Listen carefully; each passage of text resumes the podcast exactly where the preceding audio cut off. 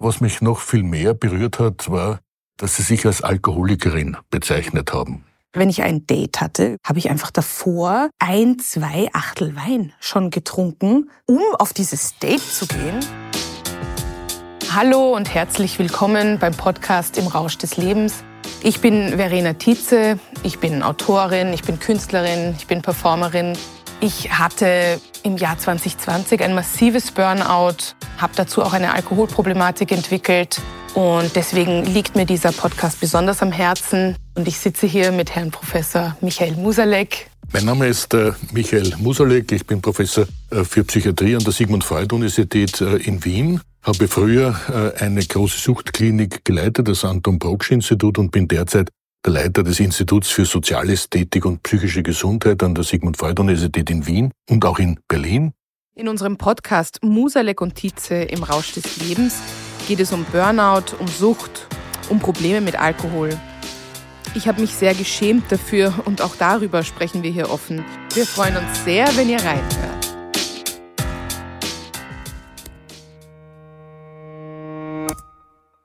Mein Name ist Lela Dozekal und in der heutigen Folge erzählt Christoph von einem Geheimnis, das nicht einmal seine Frau kennt, mit der er seit über 30 Jahren verheiratet ist.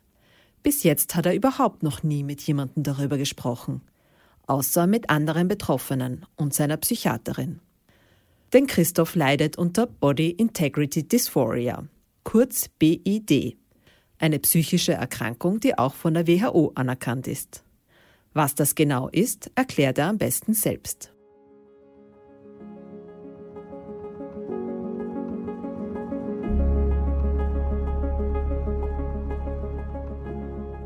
Hallo, mein Name ist Christoph und ich weiß, wie es ist, sich eine Behinderung zu wünschen.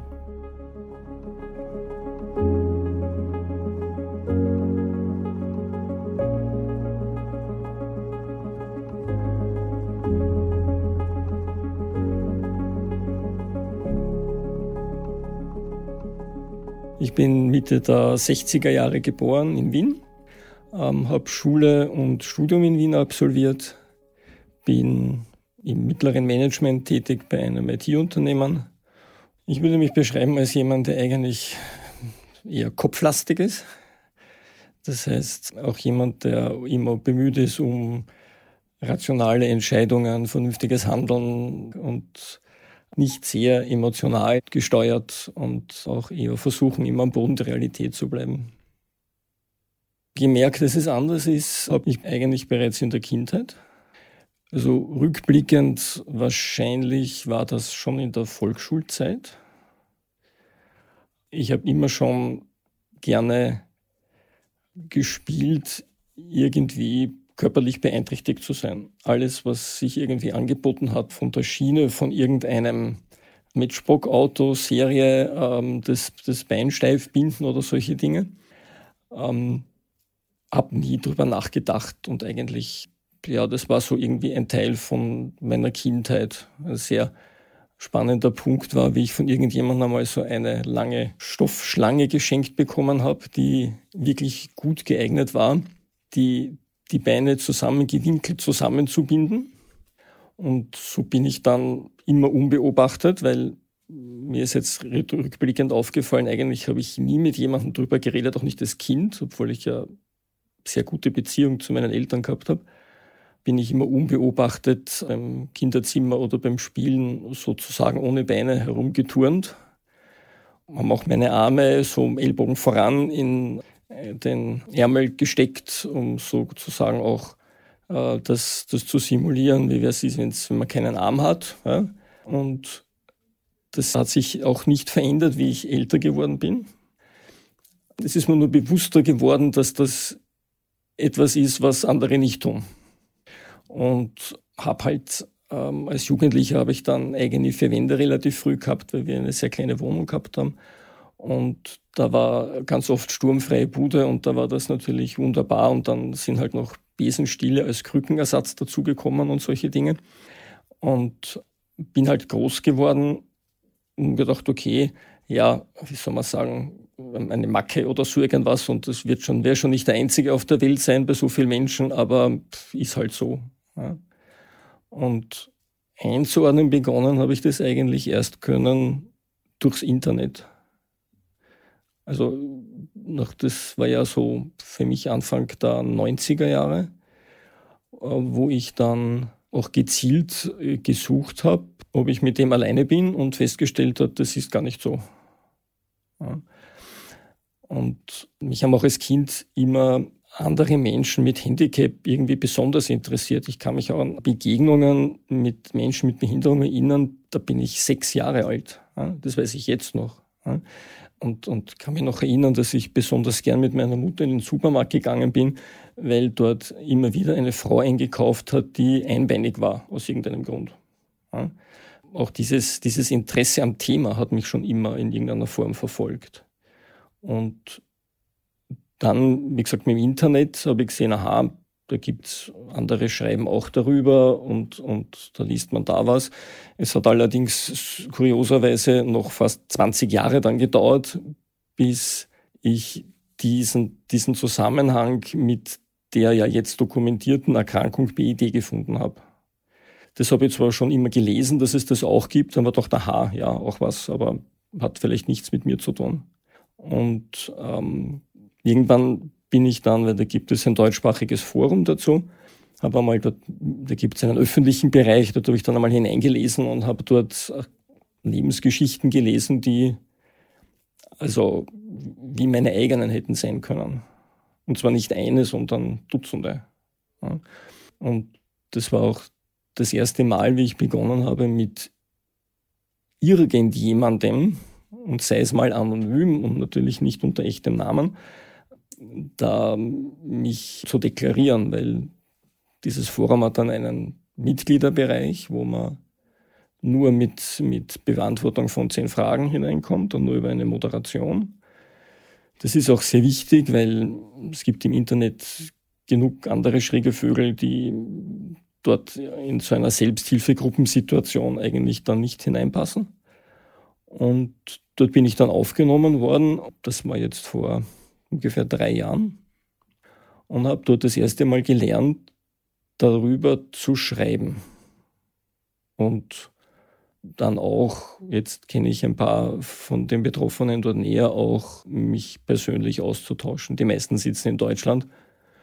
Und nachdem in meinem Umfeld keiner was weiß von meinen Problemen, kann ich jetzt nicht so einfach sagen, na, ich fliege jetzt nach Düsseldorf und treffe mich dort mit Freunden und rede mit denen drüber oder so.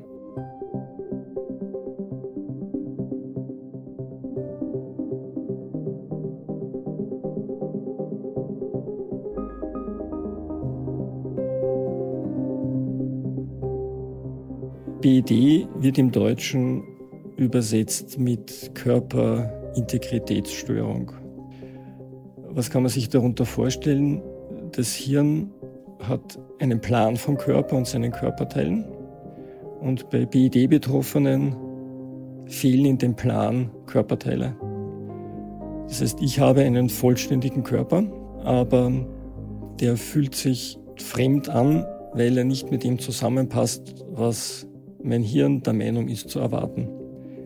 Dieses fremde Anfühlen erzeugt eine starke psychische Belastung die so stark ist, dass die Betroffenen ernsthaft darüber nachdenken, ihren Körper an das anzugleichen, was das Hirn erwartet. Und wenn das heißt, dass sie äh, damit eine körperliche Beeinträchtigung erhalten. In der Definition zu BID steht, BID-Betroffene sind Menschen mit dem Wunsch, in einem erheblichen Ausmaß körperlich eingeschränkt zu sein. Das ist die Konsequenz dieser psychischen Belastung und trifft es eigentlich ganz genau. Die BD-Betroffenen wissen alle, dass das letztlich kein rationaler Zugang ist, dass das also nicht normal ist im klassischen Sinne. Also es gibt ja auch psychische Erkrankungen, wo man das giert, sondern sagt, das ist ja immer so. Sondern ähm, ich weiß schon, dass das etwas völlig eigentlich Undenkbares ist. Trotzdem ist es so. Und bei mir ist es so, dass mein Körperbild endet bei meinen Beinen ungefähr in der Mitte der Oberschenkel und bei meinen Armen knapp unter dem Ellbogen. Und das ist etwas, das habe ich mir nicht ausgesucht. Das ist nicht in irgendeiner Form von mir rational beeinflussbar gewesen. Das war immer schon so. Dafür gibt es keinen bekannten Auslöser. Das kann man auch nicht äh, jetzt äh, irgendwie wegdenken, sondern das ist ähm, etwas, mit dem man nach meinem Erleben halt irgendwie so geboren wird und mit dem man irgendwie umgehen lernen muss. Und so wie es bei mir war, dass das keiner in meinem Umfeld weiß, entwickelt sich so eine Art Doppelleben.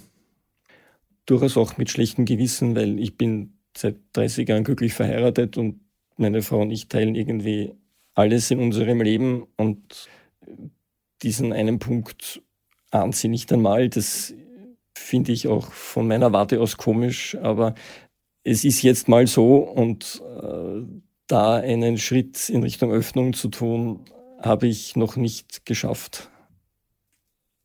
Es gibt zwei Ansatzpunkte. Das eine ist, man denkt die ganze Zeit, wenn man halt nicht gerade ganz mit was Besonderem beschäftigt ist, wo man so völlig abgelenkt ist, ähm, denkt man darüber nach, wie es wäre, wenn man so ist, wie man sich fühlt.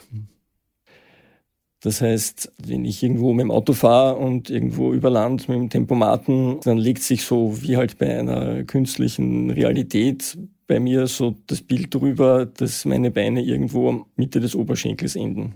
Das kommt so einfach reingespielt. Ja. Und denke dann darüber nach, na, wie es wäre, was, was, was wäre, wenn. Das ist so oft, dass es Phasen gibt, wo einen das erheblich psychisch belastet, weil es einfach unentwegt irgendwo auftaucht, ja, wo man sich selbst dabei ertappt, dass man Dinge denkt, naja, wie würde ich jetzt ein Glas nehmen, wenn ich keine Hände hätte oder so irgendetwas. Ein anderer BID-Betroffener hat das einmal beschrieben, das ist wie so ein permanentes Brummen im Kopf, also so ein ständiges mit dem Thema unterschwellig beschäftigt sein. Ja, und halt so, dass man nicht mit jemandem drüber reden kann. Ne? Also das muss man halt dann irgendwie still und heimlich machen. Der zweite Teil ist, und da geht es mir so wie den meisten anderen Betroffenen, dass dieses Simulieren der Behinderung, die man sozusagen für sich im Kopf hat, eine Erleichterung darstellt. Das heißt, man sucht den Freiraum, das zu simulieren. Was sich also konkret so abgespielt hat oder so abspielt auch noch, dass wenn meine Frau in der Arbeit ist und ich zu Hause, ich mich, ähm, das Erste, was ich tue, ist, ich nenne es für mich immer so, ich verwandle mich. In einem gemeinsamen Haushalt ist das ja doppelt schwierig, weil alles, was Sie an Hilfsmitteln dafür verwenden, ja nicht irgendwie auffällig sein darf. Ich kann ja da jetzt nicht irgendwelche besonderen Arten von Bandagen mir irgendwo in einen Kasten legen käme ja sofort eine Frage auf. Also ich bin Weltmeister geworden, um Dinge des Alltags, die einen völlig anderen Zweck haben, für meine Zwecke zu verbrauchen. Sie müssen nur eine, eine, eine Regel haben. Sie müssen zu, zu dem Haushalt und zu der Lebensführung passen, die meine Frau und ich teilen, damit das einfach sichtbar und doch unbemerkt herumliegen kann. Also beispielsweise für die Knie habe ich so Gummischoner die man für den Garten verwenden kann, wenn man dort am Boden herumkrabbelt. Das sind natürlich auch gut, wenn man sich die Beine hochbindet und auf den Knien geht, weil damit ist es weich abgefedert. Und eines darf ja nicht sein, nachher, dass man irgendwelche sichtbaren Verletzungen sich selbst zufügt, unabsichtlich. Also irgendwelche Striemen, die nicht hingehören oder die sich schwer erklären lassen oder gar, was leider auch mal passiert ist, wo man dann irgendwie stürzt und sich irgendwo anschlägt und dann irgendetwas konstruieren muss, warum man jetzt gerade dort ein kleines Cut hat. Ne? Das heißt, es wirkt sich so aus bei mir, dass dieses Simulieren eigentlich etwas ist, was ich immer tue, wenn sich die Möglichkeit bietet und wenn es nur kurz ist. Und ich zu der Zeit für mich, ich mich richtig anfühle. Das ist jetzt ganz komisch beschreibbar, aber es ist so, wie es sein sollte. Was eigentlich ja nur ein Gefühl sein kann, weil mir ist völlig bewusst, vom Aussehen her schaut das völlig absurd aus. Also wenn man sich beide Beine hochbindet, dann hat man halt beide Beine, sie sind die Füße halt hinten. Ne? Aber nachdem ich das von meiner Perspektive so nicht sehe und es sozusagen auch nicht darauf ankommt, dass das jetzt sozusagen nahtlos irgendwie ähm, wunderbar perfekt ausschaut, sondern dass es eigentlich nur das Körpergefühl stimmig sein muss, ist das Aussehen jetzt ein sekundäres Thema. Und ich bin drauf gekommen, dass ich wirklich jede Chance nutze, so dass ich mich schon die Frage gestellt habe, ob ich eigentlich die Chance habe, eine Chance nicht zu nutzen. Also ob ich denn eigentlich überhaupt anders könnte. Und ich dachte, naja, also jetzt kann ich locker behaupten, ja, ich könnte anders, aber de facto ist es nicht so. Wenn mich jemand ganz genau beobachtet die letzten Jahrzehnte, würde er sagen, jedes Mal, wenn du eine Chance hast, nimmst du sie wahr. Also ein unbeobachteter Rollstuhl ist von mir nicht sicher. Gibt's halt selten. Also das, das, äh, wir haben natürlich keinen Rollstuhl zu Hause, aber äh, wenn man Chancen sucht, findet man sie. Und natürlich habe ich das schon ausprobiert. Und natürlich war das für sich auch stimmig. Das heißt, es äußert sich so, dass man einfach ständig dran denkt und bei mir zumindest jeder Chance nutzt, es zu tun. Leider, leider nur privat in den eigenen Räumlichkeiten und damit halt in einem sehr, wie soll man sagen, schmalen Umfeld. Andere machen das anders. Also es gibt BID-Betroffene, die wollen äh, ihre Beine einfach nicht bewegen, also wie halt bei einer Querschnittlähmung. Und die auch offensiver mit dem umgehen als ich und die sich halt dann einen Rollstuhl zulegen, dort hineinsetzen und einfach im Rollstuhl einkaufen gehen und manche ihr ganzes Leben so führen. Also die wirklich den Schritt geschafft haben, für sich es anderen zu erzählen und mit jeder Konsequenz, also wirklich mit jeder Konsequenz, weil dass es leichter ist, mit BID im Rollstuhl zu leben, heißt ja nicht, dass das grundsätzlich leicht ist, im Rollstuhl zu leben. Wenn man was über BID liest, dann, dann ist ja oft so, dass die vielen Leute, die das nicht verstehen, meinen, das ist irgendwie Spaß oder man macht das äh, aus, aus Jux und Tollerei. Aber es ist halt ja nur so, dass das Leben im Rollstuhl für diese Betroffenen leichter ist als das Leben ohne Rollstuhl mit der psychischen Beeinträchtigung BID. Und das ist halt auch insofern schwer zu vermitteln, weil psychische Probleme haben sowieso eine eher geringere Sichtbarkeit und auch eine geringere, habe ich manchmal das Gefühl, Wertigkeit, wo man sagt, na ja, dann beiß halt da durch oder, oder stelle ich nicht so an oder so irgendwas. Ne? Aber es ist, BD ist manchmal derartig ähm, energie- und kraftraubend, dass die Betroffenen wirklich mit dem Wissen von vielleicht nicht allen, aber fast allen Konsequenzen sagen, ich will lieber so sein, als dass ich so weiterlebe wie bisher. Und das, glaube ich, ist auch ein wichtiger Punkt zum Verständnis, dass, dass jetzt natürlich die Mediziner sagen, na ja, ich kann nicht einfach jemandem gesundes Bein amputieren. Ja, die Position ist nachvollziehbar, aber wenn man ins Kalkül zieht, dass es psychische Probleme gibt, die so gravierend sind, dass die Lebensqualität mehr einschränken als beispielsweise eine Beinamputation, dann finde ich zumindest es legitim, darüber zu reden. Und das ist halt ein nicht nur gesellschaftlich, sondern auch medizinisch ganz schwieriger Prozess.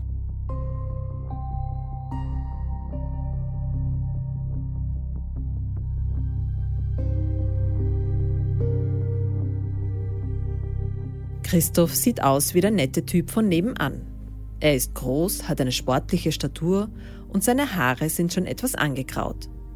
Er ist unauffällig gekleidet, trägt eine Brille und hat beim Begrüßen einen festen Händedruck. Man würde nie auf die Idee kommen, dass Christoph sich intensiv damit befasst, wie er ohne Arme und Beine leben könnte. Denn behandelbar ist BID nach derzeitigem Erkenntnisstand nicht. Sein Wunsch geht so weit, dass er sich regelmäßig Gedanken darüber macht, wie er sein Ziel erreichen könnte. Notfalls indem er sich selbst etwas antut.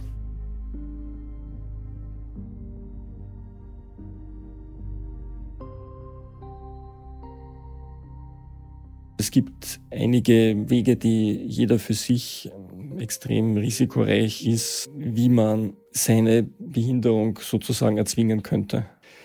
Es ist zwar eigentlich in Europa nicht grundsätzlich illegal, so eine Amputation beispielsweise durchzuführen, aber es gibt kein Regelwerk dazu und jeder, der das tut, ist natürlich in Gefahr wegen schwerer Körperverletzung sowohl von den Standesvertretungen als auch vor Gericht zu landen und äh, weil es einfach keine Grundlage gibt, so einen Eingriff durchzuführen. Es gibt keine Grundlage. Es hat in, in England hat vor 20 Jahren ein Arzt völlig offen und also nicht irgendwie verdeckt zwei Deutschen jeweils ein Bein amputiert.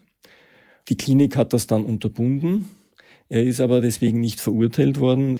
Er hat das auch sehr genau dokumentiert und hat, glaube ich, zwei Jahre Vorlauf gehabt.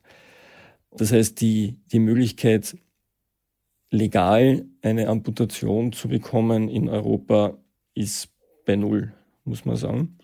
Es gibt halt wie bei allen Dingen auch die Möglichkeit, über äh, Vermittler ins, ins ferne Ausland, entweder weit nach Westen oder weit nach Osten zu gehen und dort mit viel Geld so eine Operation zu kaufen. Das ist interessanterweise ein Weg, den ich nie einschlagen würde, weil meine Sorge dort die hygienischen Bedingungen wären und dass ich dann dort schneller sterbe, als mit einem Ambulanzjet zurück in die Heimat geflogen worden zu sein.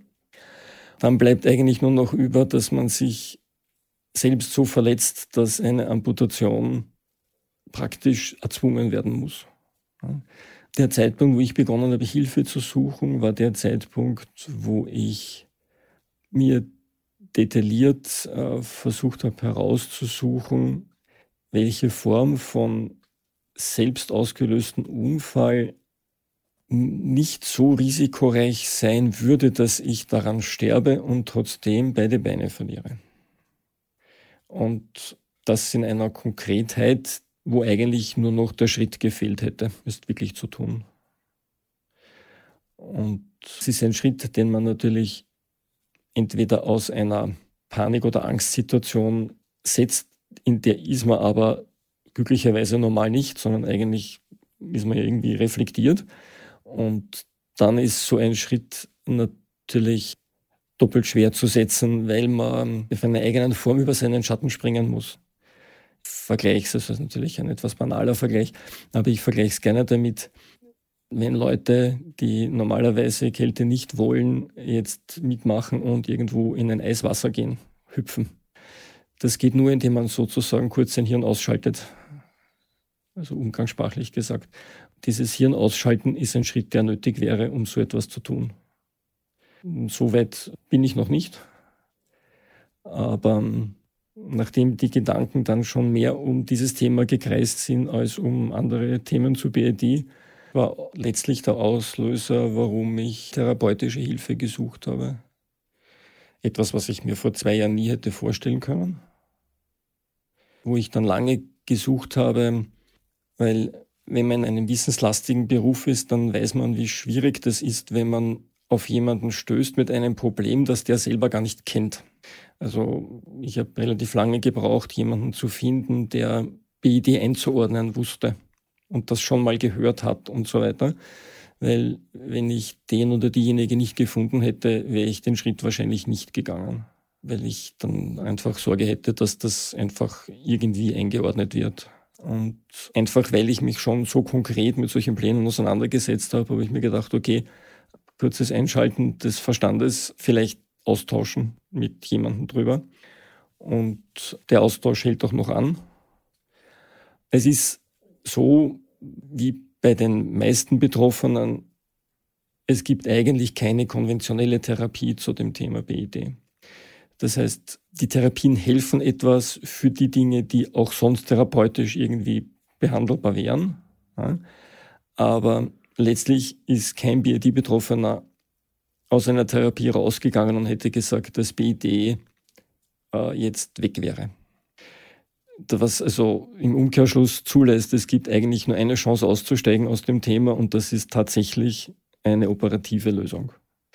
Und umgekehrt gibt es aber ähm, auch, auch, auch Studien, die Umfragen unter Betroffenen gemacht haben, die diesen Schritt gegangen sind und die unisono sagen, ja, das war der richtige Schritt und schade, dass ich ihn so spät gesetzt habe und nicht schon zehn Jahre früher.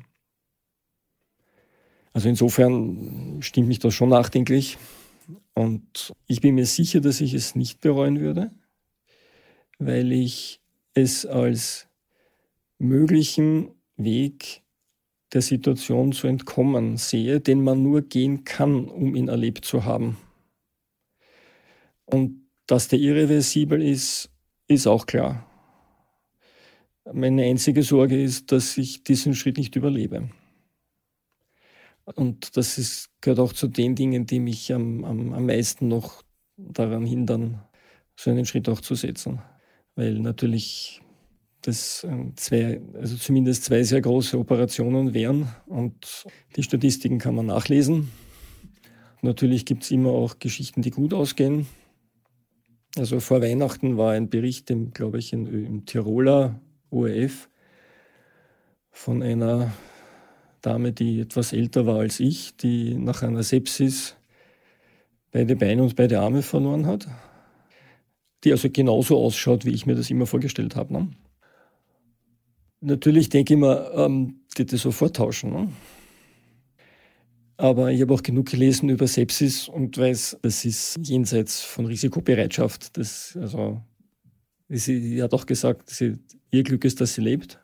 Ich habe viele Berichte von Betroffenen gelesen, die nach einer Sepsis mit Mehrfachamputationen umgehen mussten. Und das ist auch eine ganz typische Haltung, gerade in den ersten Jahren, dass die sagen, ähm, gut, dass man mich hat da durchgebracht, weil das sind ja alles Lebensentscheidungen an des Messers Schneide über Monate oft. Insofern ein Glück für die Betroffenen, weil sie damit eine, eine positive Lebensperspektive entwickeln. Nicht? Und ich glaube, dass ein schweres psychisches Leiden einem glücklichen Leben oft schwerer im Weg steht als eine körperliche Beeinträchtigung. Also es kann jemand, der im Rollstuhl sitzt, der ist sowohl gesund, wenn er nicht gerade eine Grippe hat, als auch kann der ein erfülltes, glückliches Leben führen. Aber jemand mit BID oder in einigen anderen schweren psychischen Erkrankungen haben eigentlich nicht einmal diese Chance. Und insofern finde ich diese Schieflage, dass jemand, der ohne Beine im Rollstuhl sitzt, offenbar behindert ist, aber jemand, der so depressiv ist, dass er sich gleich von der nächsten Brücke stürzt, man sagt, naja, reiß dich zusammen. Das finde ich eigentlich brutal. Über das muss ich dann auch oft nachdenken, wenn dann dieses Thema kommt, würdest du so einen Schritt setzen? Naja, mein Wunschszenario ähm, hat äh, momentan in fernerer Zukunft eine, eine Gabelung. Die, eine Gabelung ist die Frage, ob es nicht besser so bleibt, wie es jetzt ist. Und der andere Weg ist tatsächlich diesen irrationalen Schritt zu gehen und zu schauen, ob man nicht sich seinem mentalen Körperbild angleicht. Der Schritt ist ähm, jetzt nicht jetzt unmittelbar vor der Tür, aber schwebt einfach immer mit. Ja. Und sollte ich je einen Schritt setzen, der in Richtung Umsetzung geht, würde der so passieren, dass es wie ein Unfall aussieht und würde auch nicht bedeuten, dass ich mich öffne. Das Unverständnis wird ja nicht weniger, nur wenn man das getan hat. Ne? Wenn dann unter dem Strich übrig bleibt, er hat sich unter Hochkomma freiwillig dem ausgesetzt, ja, ist erstens schon das Missverständnis passiert, weil das ist nicht freiwillig, aber es ist nicht aus den Köpfen zu kriegen. Und wie geht man mit jemandem um, der angeblich freiwillig im Rollstuhl sitzt? Davor hätte ich ganz viel Angst. Also wäre mein Versuch definitiv so, dass es eine Unfallversion gibt und die bleibt. Und es geht mir darum, dass mein Körper so ausschaut, wie mein Hirn sich das vorstellt. Aber das heißt ja nicht, dass ich jetzt 24 Stunden am Tag irgendwie so tue, wie wenn ich jetzt äh, nur im Rollstuhl sitzen müsste. Also ja, was dann prothetisch versorgbar ist und was mir das Leben erleichtert, werde ich alles machen. Also mit jeder Möglichkeit. Ja. Die Einschränkungen sind erheblich genug und es geht mir ja jetzt nicht darum, maximal eingeschränkt zu sein, sondern ich möchte einfach nur so ausschauen, wie mein Hirn es sagt. Und da ist es genauso gut, wenn ich in der Früh nach dem Aufstehen in Prothesen schlüpfe und sie den ganzen Tag trage. Ich muss auch niemandem beweisen, dass ich jetzt irgendwie behindert bin oder dass ich jetzt, ich weiß nicht was, auf fremde Hilfe angewiesen bin. Es ist nicht das Ziel, jetzt um, auch nicht dem Umfeld zu zeigen, wie gut man mit der Situation umgehen kann. Das ist alles nicht das Thema. Das Thema ist einfach so sein wollen. Und dann das Beste draus machen. Wie ich es jetzt auch tue bei allem, was ich halt tue.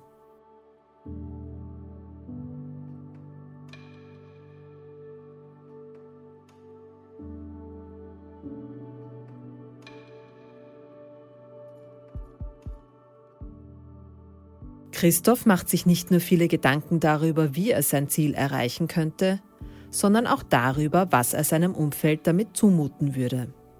Ein Outing und damit ein offener Umgang mit seiner Erkrankung kommt für ihn nicht in Frage. Zu groß ist die Sorge, dass er sein Umfeld damit überfordern würde. Die Hemmschwelle ist vielschichtig.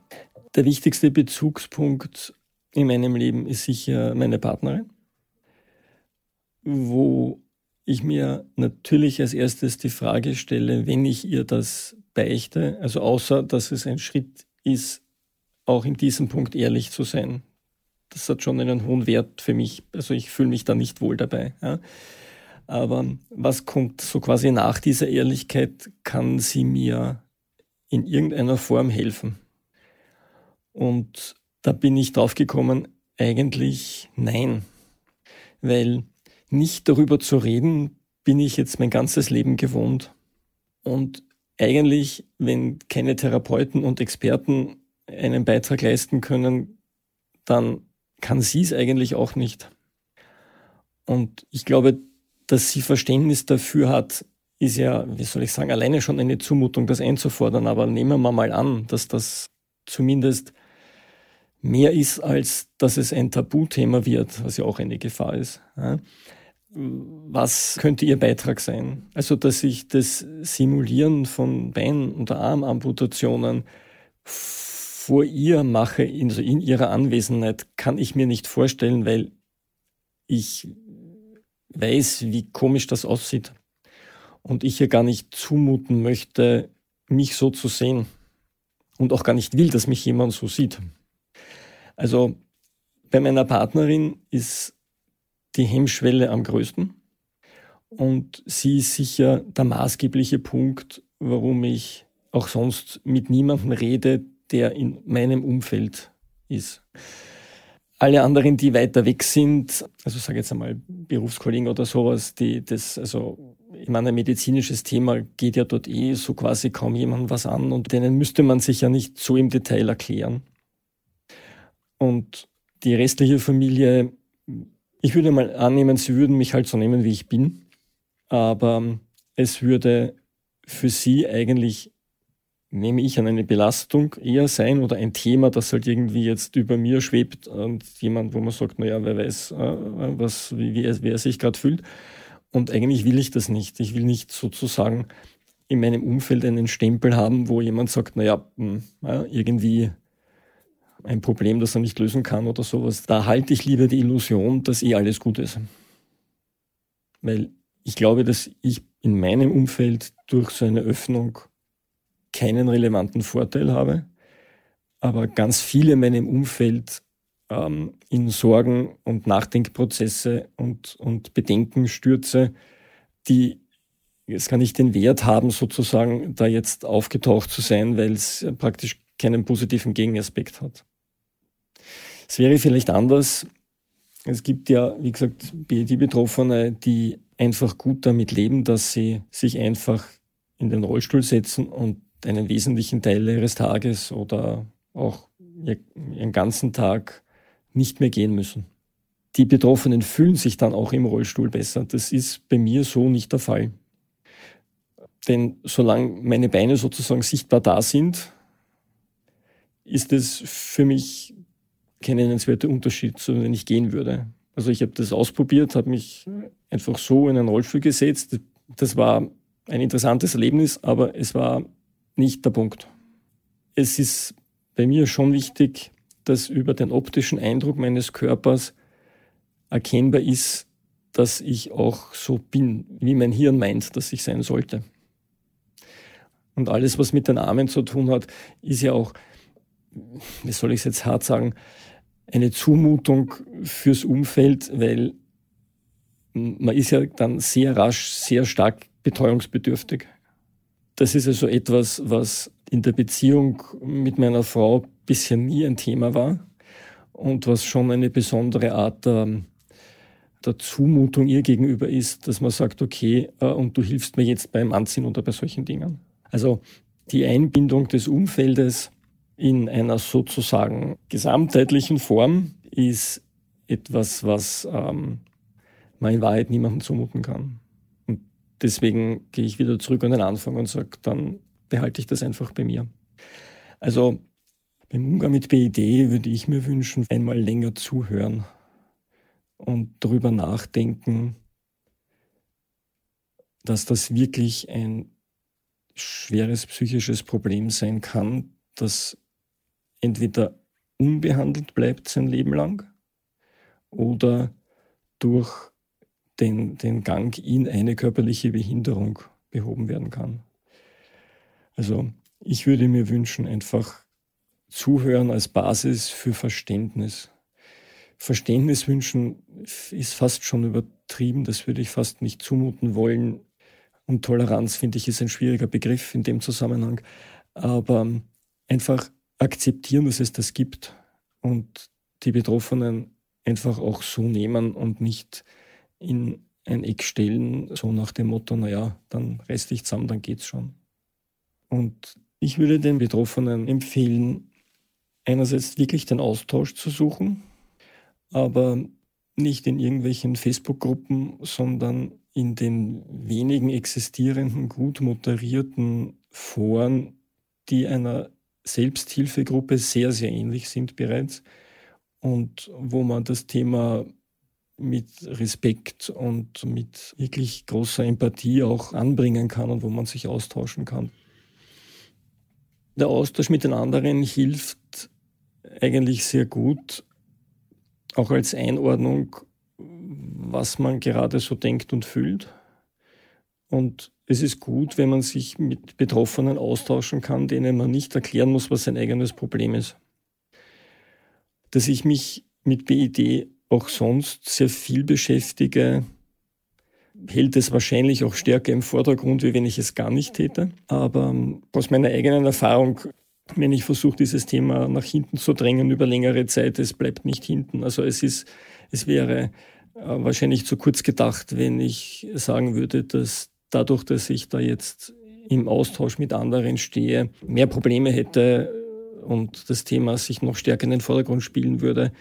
Das sehe ich definitiv nicht so. Aber es ist gut, wenn man gelegentlich mit jemandem schreibt oder chattet oder mit ein paar Betroffenen telefoniere ich auch.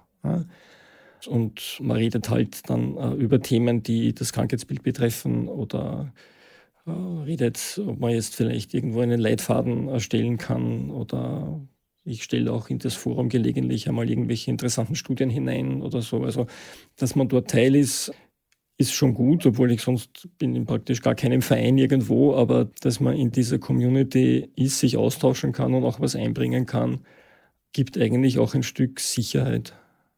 Und das Zweite, weil ich lese natürlich in ganz vielen anderen Foren auch mit und da trifft man auf ganz viele, auch junge Menschen, das heißt so zwischen 18 und 30, die offenbar echt ein Problem haben und wäre dringend nötig, dass der oder diejenige da einfach aufgefangen wird.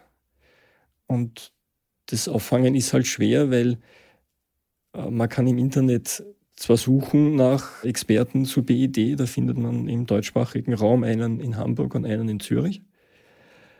Und sonst gibt es kein Netzwerk, es gibt kein Beratungsnetzwerk, es gibt kein, kein, kein Therapienetzwerk. Ähm, ähm, man findet da niemanden dazu.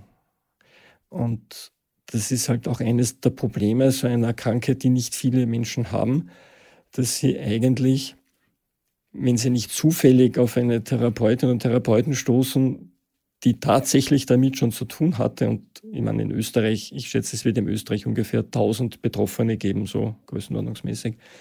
Und dass man da auf einen Therapeuten trifft, der das schon mal gehört hat oder vielleicht sogar schon jemanden betreut hat, ist wirklich großer Zufall. Aber auch wenn das jemand ist, der das Thema das erste Mal hört, kann der oder diejenige sich ja ganz viel einfach auch Sorgen nehmen oder andere psychische Probleme mit den Eltern oder was auch immer, was da, was da alles mitschwingt, dann, dann äh, bearbeiten und das BID bleibt halt dann vielleicht über, aber ist vielleicht in dem Lebensabschnitt leicht bewältigbar.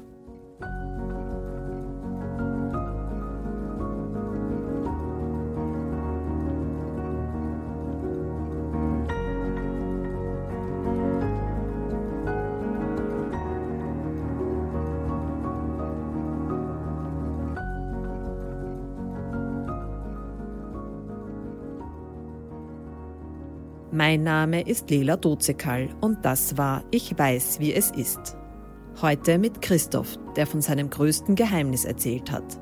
Heute mit Christoph, der von seinem größten Geheimnis erzählt hat. Dem Wunsch, dass ihm Arme und Beine amputiert werden.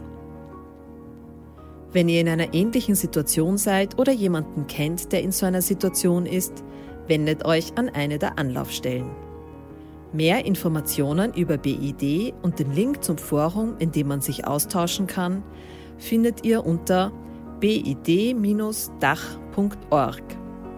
Der Verein zur Förderung von Studien über Körperidentitätsstörungen hat einen Flyer mit den wichtigsten Infos erstellt und bietet weiterführende Links. Die findet ihr unter vfsk.eu. In Akutsituationen könnt ihr euch an den sozialpsychiatrischen Notdienst wenden, der 24 Stunden am Tag unter 01 31 330 erreichbar ist. Alle Nummern, Links und weitere Anlaufstellen findet ihr auch in den Show Notes.